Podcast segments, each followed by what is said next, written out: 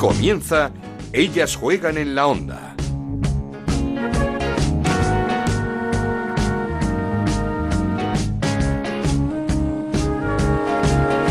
Hola, ¿qué tal? Bienvenidos a Ellas Juegan, este podcast de Onda Cero que dedicamos al fútbol femenino. Nos podéis encontrar cada semana en ondacero.es y en nuestra cuenta de Twitter en arroba Ellas Juegan OCR. Llegamos al último podcast de la temporada, de una temporada especial, complicada, en la que se ha firmado el primer convenio colectivo para las futbolistas, pero una temporada también en la que nos damos cuenta que tendremos que seguir luchando por el fútbol femenino para lograr que podamos tener una liga profesional. Es el siguiente paso, poco a poco pero sin pausa. Han sido 42 programas en los que hemos intentado acercaros lo más posible a los y las protagonistas de la selección y de la primera Iberdrola para que conozcáis a todos un poco mejor y en el que también hemos intentado actualizar noticias y analizar todo lo que ha dado de sí este campeonato que terminó de forma precipitada en marzo con la pandemia con un Barça como merecido campeón.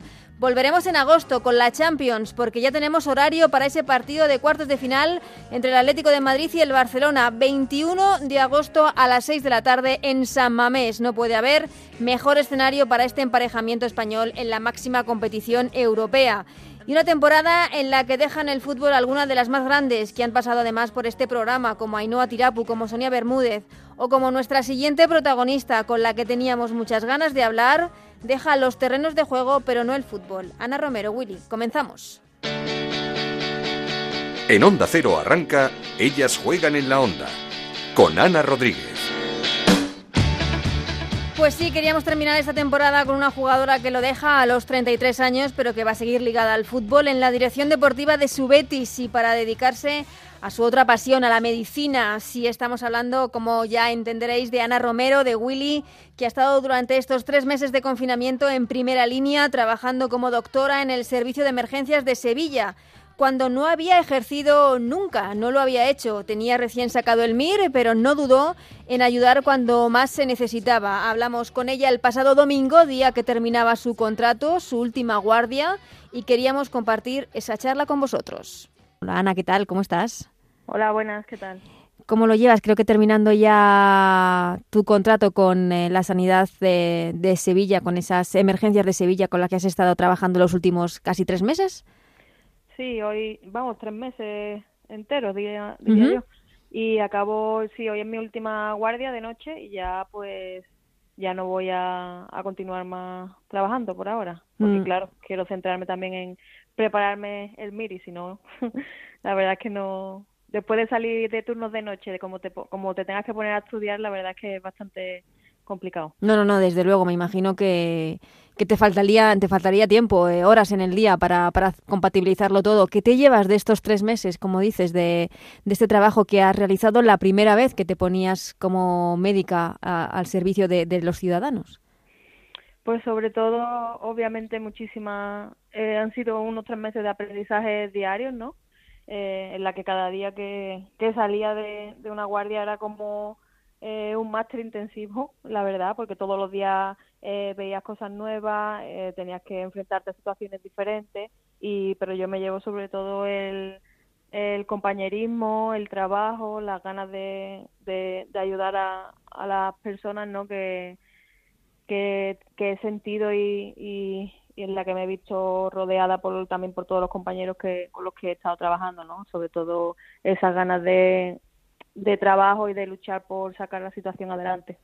El- ¿La profesión era como tú la habías eh, soñado o la habías pensado, la habías idealizado? Porque, como he dicho, es la primera vez que te ponías al, al frente de esta situación. Hombre, la verdad que mm, tampoco nunca me había planteado desde un primer momento. A mí siempre me ha gustado, me gusta, vamos, por eso voy a repetir otra vez el MIR, ¿no? Por- para volver a sacar, porque ya lo hice, lo aprobé, pero no he sacado plaza de, de cirugía, que es lo que a mí me gusta. Entonces yo siempre me había imaginado, pues, lo típico de estar en el hospital, eh, operaciones, ¿no? Eh, siempre cuando piensa, bueno, cuando a ver cuando trabaje, pues cómo será, ¿no? Pero siempre te imaginas algo así, pero nunca me había imaginado el el estar en ambulancia, en puerta de urgencia, ¿sabes? Entonces, ha sido un mundo que, que la verdad que, que he descubierto que también me ha gustado mucho. Mm, eh, eh, supongo que una cuando estudia medicina tampoco cree que se va a enfrentar a una situación como esta, una pandemia. No, bueno, o sea, ni estudiando medicina, yo creo que ni habiendo hecho cualquier otra cosa en mi vida, eh, a ver, siempre ves por lo típico de...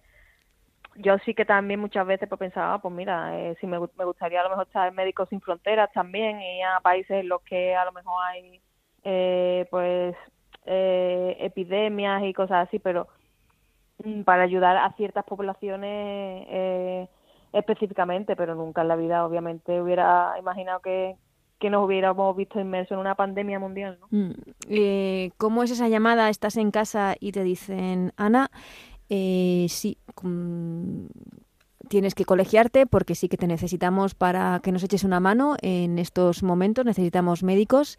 ¿Cómo es esa llamada? Eh, ¿Cómo reaccionas? No sé si mm, te da hasta respeto o miedo, ¿cómo, cómo reaccionas ante esta, ante esta situación? Bueno, pues yo la verdad que sí que al final primero hice todos eh, los pasos de colegiarme y demás y luego ya empecé a echar eh, eh o sea, mandando los emails y demás para ofrecerme, ¿no? Entonces, yo me colegié, mandé las cosas y ya estuve pues una semana o dos sin, sin tener noticias y ya dije, bueno, pues entonces ya no creo que, que me vayan a llamar y me acuerdo que estaba en el eh, caminando de, del Mercadona a casa y me llamaron para decirme que me llamaban de aquí del distrito sanitario de Sevilla que empezaba a trabajar mañana por la noche, o sea, el día siguiente por la noche y, y dije y me dijo, luego te mandan mañana tienes guardia de noche de tal a tal en, eh, aquí, ¿no? O sea, me dio la dirección y me dice, luego te manda eh, más información por email mi compañera. Y yo le dije, vale. Y, y colgó. Y cuando colgué fue en plan, eh, o sea, que es que me está diciendo que voy a trabajar, yo no sé ni que si tengo que llevar nada, o sea, qué, qué ropa tengo que llevar, si tengo que llevarme yo mi, mi fonendo, etcétera, etcétera, ¿no? Fue como en plan, ahí ya cuando colgué y empecé un poco a pensar fue ya cuando me empecé a dar cuenta de que eh, te han llamado para firmar tu primer contrato realmente como, como médico, ¿no? Entonces a, a la mañana siguiente fui a firmar el contrato y ya por la noche ya entré en mi primera guardia.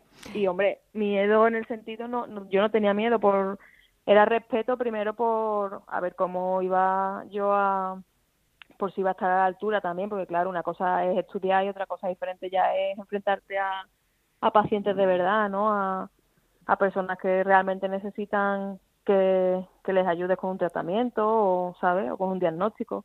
Y en el tema del coronavirus, sobre todo por, por mi familia, ¿no? Porque al final eh, yo miedo de contagiarme tampoco tenía, pero eh, sobre todo si podía a lo mejor eh, eh transmitirle la enfermedad a lo mejor a mis padres, sobre todo que son mayores. Lo que pasa que, claro, en ese tiempo, como estábamos cada uno en nuestra casa porque estábamos confinados, pues eh, así también lo llevaba un poco mejor. Mm, mm, eh, en estos eh, tres meses has, hecho un poco de, todo, ¿no? En, este servicio de emergencias, tanto guardias, ambulancias, has estado también, supongo que en, el hospital, has hecho un poco de, todo. Sí, bueno, yo sobre todo en, los centros de salud, en la puerta de urgencia haciendo y las ambulancias que es lo que cubre las emergencias de aquí del distrito del DECU, que es donde se llama, es el departamento, es como el SAMU de Madrid, etcétera, etcétera, es lo mismo. Ajá. Y mm, durante estos tres meses eh, se te ha venido a, la cabeza esa niña que quería ser médica para, para salvar a gente como su abuela.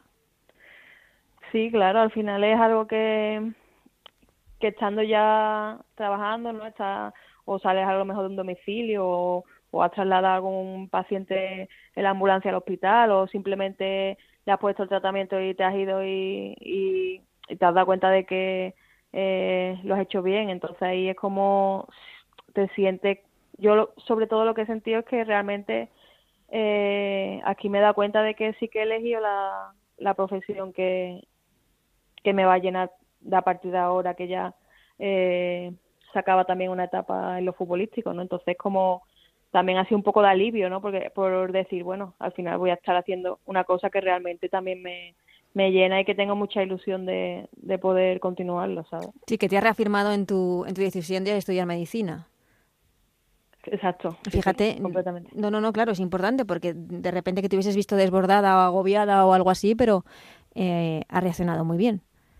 Claro, al final es, es, lo que te digo, es también satisfacción por eso mismo, ¿no? Por decir, mira, eh, he empezado a hacer, ya sí que me he metido y he visto lo que hay y realmente esto es lo que lo que yo quiero hacer también el resto de mi vida. Mm. Supongo que hablabas, hablabas en el transistor de, de momentos duros que, que habréis pasado y muchos eh, durante estos meses. Sí, sobre todo, pues eso, al final hay pacientes que, que no han querido, que no querían ir al hospital, porque me acuerdo sobre todo de una que, que no quería ir al hospital por miedo de, de que allí se fuese a quedar eh, sola, sin sus familiares, y esa, y esa paciente terminó falleciendo mm. eh, a las horas, ¿no? Por no querer ser trasladada por, por el miedo al, al coronavirus, ¿no? Que en situaciones normales, en, en, en un día a día normal fuera de esta pandemia, esa mujer hubiera ido al hospital y no le hubiera pasado nada. O sea, a lo mejor se hubiera muerto pues más adelante porque no tenía, no estaba como para morirse, pero eh, al no querer acudir al, al hospital se terminó se terminó falleciendo. Momentos de impotencia, supongo, de, Sí, porque al final tú no puedes hacer nada en contra de, de la voluntad de los pacientes, claro. Eh, es también comprensible el miedo de, de, que ella dijera, bueno, y a mí si me pasa algo, pues prefiero morirme en, en mi casa, rodeada de mis familiares, a que me lleven al hospital y luego yo ya no los vaya a ver más, ¿no? Al final también es, impotencia porque tú sabes que podría haber habido otra solución o que en, otra situación eso no hubiera pasado así, pero al final pues es la decisión de, de la paciente también. Mm. ¿Y lo más gratificante que te llevas?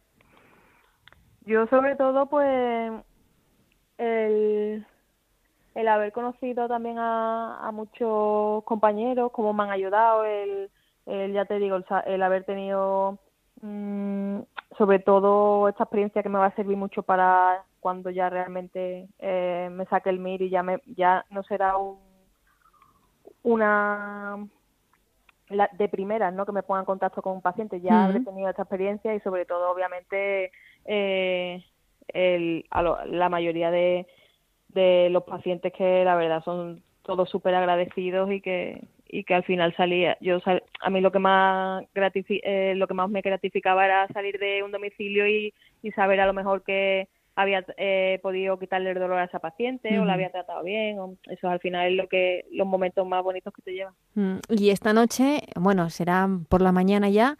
Eh, cierras, eh, es un hasta luego porque vas a preparar otra vez el MIR o estás preparando otra vez el MIR para ser cirujana.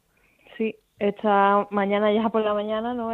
ya hice mi última guardia de ambulancia el jueves y hoy ya estoy en, en puerta de urgencia, ¿no? En el puesto y ya pues mañana por la mañana ya ya me despediré para para seguir ya estoy estudiando sí pero para seguir eh, básicamente centrándome en ello porque si no tengo que tenerlo como prioridad sabes porque al final es lo que te digo me gusta me gusta la cirugía y para eso hay muchas eh, muchas personas que también están estudiando bastante y es, es una oposición muy dura y al final pues tengo que, que centrarme para poder sacar esa nota y hacer realmente lo que me gusta. ¿Qué será el año que viene el examen? Esperemos. No se sabe todavía. No se sabe, o sea, en teoría sí, lo que pasa que, o sea, tiene que ser el año que viene, lo que pasa que normalmente es en febrero o enero, febrero, pero este año al, al todavía no haberse incorporado los, los residentes que van a entrar ahora, ya no sabemos si se va a atrasar el examen. Esperemos también que, que no se tarde mucho en, en que digan algo, porque claro, y, y esa, esos estudios y después esa profesión de cirujana, ¿la vas a compatibilizar con la dirección deportiva del Betis? Sí, o sea, por ahora eh, sí, ¿no? Porque eh, obviamente sobre todo los meses más de más trabajo son ahora, cuando tienes que con el tema de... No, no, desde luego trabajo este mes no te ha faltado. No, no. Renovaciones y demás no, no ha faltado. Trabajo no ha faltado. Entonces, al final es también algo que, que yo puedo hacerme mi propia agenda, ¿sabes? Y, y buscarme los momentos y entonces pues es una cosa que sí que, que puedo compatibilizarla. De momento, mientras pueda eh, hacerlo y, y las cosas estén saliendo bien y, y el Betis quiera seguir contando conmigo, pues obviamente yo, yo encantada. Porque lo del terreno de juego sí que es un punto y final. Sí, sí, eso ya, la verdad que sí. O sea, lo tenía bastante decidido antes de, que pasara todo esto y, y sí, también es lo que te digo, también ha sido una manera de, de ratificar que ha sido que he elegido el, el momento adecuado. Han sido muchas, sois muchas las jugadoras que habéis puesto punto y final eh, esta temporada, jugadoras importantes como Ainhoa Tirapu, como Sonia Bermúdez, que han decidido dejarlo. Eh, se va una generación importante de además de futbolistas y futbolistas y luchadoras.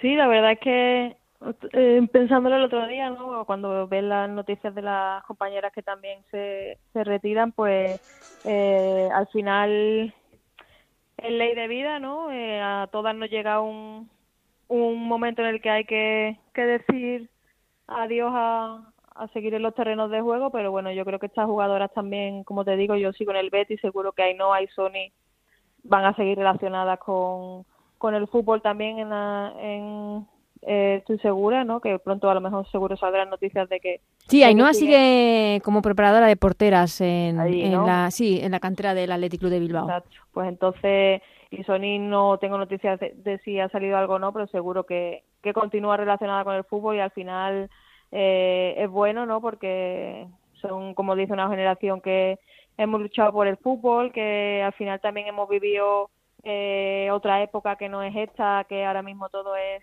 digamos, muy bonito comparado con otra, con otras épocas, pero también es, es, hora de, dar paso y, que tomen el relevo otras generaciones, ¿no? No, pero es lo que quería preguntaros. Eh, vosotras habéis, habéis, sido muy luchadoras, muy reivindicativas, como dices, veníais de otras épocas en las que os habéis tenido que currar mucho. Siguen quedando muchas cosas por hacer, por, eh, por ejemplo... Eh, te hemos visto muy crítica con, eh, en redes sociales ha sido crítica con la decisión de la Federación de dar por concluida la liga como la dio, sin consultar con, nadie, sobre todo sin consultar con las jugadoras, y se presenta un eh, problema para el año que viene con esa designación de liga profesionalizada que quiere hacer la Federación, que no sabemos muy bien lo que, lo que significa. Ahí hay una generación de futbolistas que tienen que tomar vuestro relevo para reivindicar sus derechos. Sí, ¿no? Y eh, yo estoy segura que, que lo harán, pero al final está claro que ese es el, el camino, ¿no? El, el que tengan que, que hablar y, y alzar la voz por, por una lucha de, de todavía las millones de cosas que, que están por hacer, ¿no? Eh, se están dando muchos pasos y yo creo que ese es el camino, el ir poco a poco consiguiendo cositas, pero es lo que te digo, no se puede parar y, y seguro que ahora hay jugadoras que, que ya lo están haciendo, ¿no? Y que seguirán tomando el relevo de, de las muchas que como nosotras lo hemos hecho, o sea, nosotras solo fuimos también la continuación de, de otras muchas que sí que también pasaron peores momentos, entonces yo creo que al final esto es, es, lo que te digo, es ley de vida y, y seguro que, que se va a seguir eh, luchando para que habrá otras que, que también tomen ese relevo para seguir eh, en la lucha de, de al final conseguir cada vez que el fútbol femenino esté mejor mejor posicionado. Eh, tú fuiste muy clara, dijiste que no te había gustado nada que no se consultase ni con clubes ni con jugadoras para, para decidir lo que se decidió. Sí, porque al final se, se dice que el fútbol femenino es muy importante o se habla mucho, etcétera, etcétera, pero luego al final los hechos son los que son otros los que marcan de verdad las diferencias, ¿no? Y igualmente a lo mejor, a lo mejor la liga no se hubiera podido continuar por por temas de económicos, porque habría clubes a lo mejor que, que no podrían haber eh, haberse hecho cargo de, de, poder continuar una competición como por ejemplo esta eh, la liga de los chicos que, que son obviamente eh, es un gasto de dinero eh, son muchas medidas a lo mejor no se hubiera podido hacer igualmente pero al menos eh, tennos en cuenta ten en cuenta la opinión de los clubes eh, haz un protocolo en el que pues si se se va si se si se juega se tienen que cumplir todas estas condiciones. No sé un poco de interés no al final tenernos un poco más en cuenta y, tanto que se dice eso que, que somos una no sé que al final no somos una liga como cualquier otra tampoco. Yo creo que la liga Iberdrola da muchos pasos y es una liga bastante importante. Sí sin duda. Y que las formas sin duda yo creo que fueron las las que fallaron en, en ese momento como dices de pues de no tener en cuenta a los protagonistas de, la competición, que son sobre todo las, las, futbolistas, las jugadoras y los clubes. Eh, hablamos eh, hace poco con Pierre, voy terminando, eh, un Pierre después de renovar muy ambicioso y muy optimista con el proyecto para la próxima temporada del Betis. Sí, vamos, los que conocemos sabemos de, de su ambición, ¿no? Sabemos de, de, de su carácter y de las ganas que tiene, obviamente, de, de hacer eh, bien las cosas aquí, ¿no? Y también que se haya renovado porque tanto Betis como él estamos en la misma línea de, de querer seguir creciendo y de querer hacer un equipo eh, competitivo y de, y de que estemos ahí dando guerra. Y, obviamente esperemos que, que, la temporada que viene que se augura bastante prometedora salgan las cosas salgan las cosas bien no ya que esta la verdad que desde el principio fue un poco eh, caótica no eh, está desde luego sí entre unas cosas y otras también lo hablábamos eh, la semana pasada con el entrenador del Barça ha sido ha sido un caos ¿La directora deportiva puede adelantar algún fichaje o tenemos que esperar al verano? Bueno, yo creo que pronto, prontito, prontito van a salir noticias. Así que si estáis atentos de aquí en esta semana, a lo mejor hay, hay noticias. Estaremos, estaremos, porque además Pierre nos dijo que iban a, va a haber fichajes importantes. Sí, yo creo que, que la afición tiene que, debe, ¿no? Al menos de, ilusionarse cuando, cuando los fichajes salgan y vea el equipo que se está, que se está estructurando, ¿no? La plantilla que se está montando para el año que viene, que obviamente como en todos los sitios también habrá bajas y, Hmm, también nos dijo, sí es cierto, que, que, había también bajas importantes. Entonces, pero bueno, yo creo que al final eh, el aficionado tiene que tiene que tiene que ver que, que el club ha apostado por el equipo, ¿no? Que, que se ha intentado hacer lo mejor que se ha podido y que yo creo que realmente eh, vamos a tener una buena plantilla y vamos a tener jugadoras que van a ilusionar también a la afición.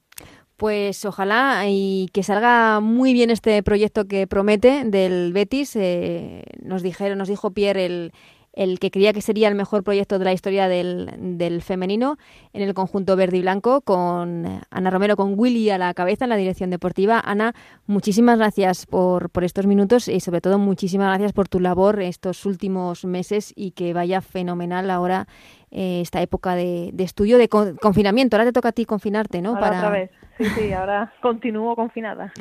Pues que vaya lo mejor posible de cara a esas oposiciones, que queremos verte también como cirujana muy prontito.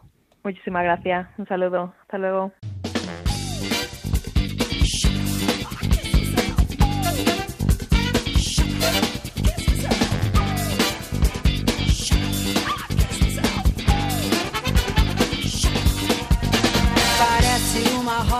Pues hasta aquí este último programa de la temporada de este Ellas Juegan. Gracias a Juan Manuel Frasquet y a Nacho García en la parte técnica por hacer todo esto posible. Gracias a los compañeros de la redacción de Onda Cero, a Raúl Granado, Alberto Fernández, a Gonzalo Palafox y a tantos otros por su ayuda cada semana. Y por supuesto, gracias a Chantal Reyes, a David Menayo, a Paloma Monreal y a nuestra querida Anabel Morán por sus lecciones de fútbol semanales. Lo dicho, volvemos en agosto, volvemos con la Champions, volvemos con mucho más fútbol femenino. Hasta entonces, que seáis muy felices, feliz verano. Adiós.